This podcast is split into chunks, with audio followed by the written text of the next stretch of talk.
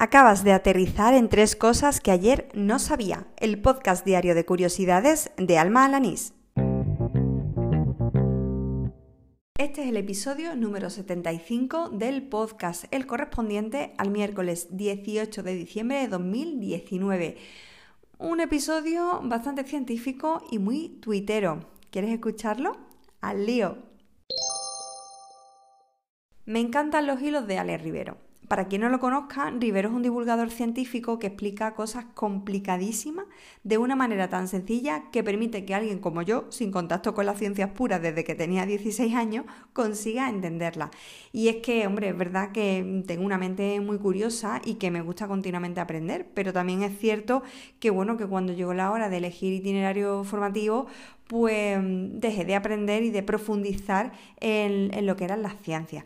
Entonces el hilo que hoy leía abordaba la posibilidad de que existiera una quinta fuerza elemental en el universo.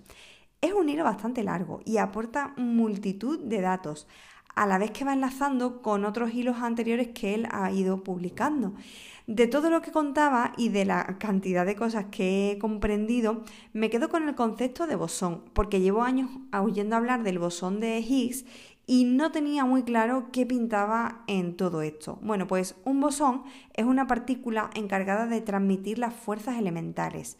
Según explicaba Rivero, conocemos cuatro, el gluón, que es el bosón de la interacción eh, nuclear fuerte, los bosones W y Z, que son los de la interacción nuclear débil, y el fotón, que es el bosón del electromagnetismo.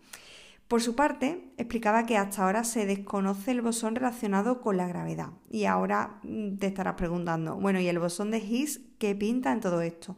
Explicaba Ale Rivero que su función es decirles al resto de partículas cuánta masa tienen. En fin, un hilo muy interesante que por supuesto dejo enlazado en las notas del programa. Bueno, pues sigo hablando ahora de Ale Rivero porque gracias a uno de esos hilos que iba intercalando en el que explicaba pues esa quinta fuerza del universo, he sabido que la materia oscura la descubrió una mujer, la científica Vera Rubin. Nació en el año 1928 y como ha pasado durante décadas, pues no fue fácil para ella abrirse un camino en el mundo de la astronomía. Como referente tuvo a María Mitchell, que fue la primera astrónoma profesional de Estados Unidos. Bueno, la tesis de Rubin eh, fue bastante controvertida, ya que hasta ese momento se pensaba que las galaxias estaban distribuidas un poco al azar, y ella concluyó que se agrupaban de algún modo. Muchos años más tarde, eh, y ya con la tecnología suficiente, pudo observar los movimientos de rotación en las regiones externas de la galaxia y llegó a otra conclusión eh, que, bueno, que por primera vez había sido planteado en 1933, pero que ella, digamos, pudo demostrarla. Y es que la mayoría de la materia que existe en el universo es invisible. Es decir, la mayor parte de lo que forma el universo donde vivimos no podemos verlo y de ahí que reciba el nombre de materia oscura.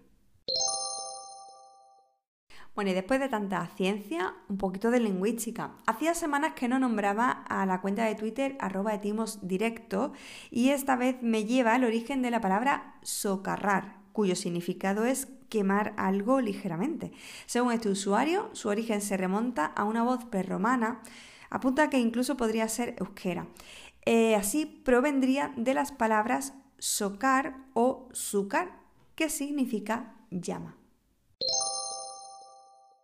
Y así termina el episodio número 75 de Tres Cosas que ayer no sabía, el del miércoles 18 de diciembre de 2019. Muchas gracias por seguirme, por oírme diaria o semanalmente o como quiera que me escuches. Gracias también a quienes dedican un minutito de su tiempo pues a dar un me gusta o a escribir un comentario o review en las diferentes plataformas de podcasting, sobre todo en iVoox y en Apple Podcast, porque como explico siempre, pues eso ayuda a que otros usuarios lo conozcan. Eh, bueno, aparte también me da mucha alegría, claro que sí.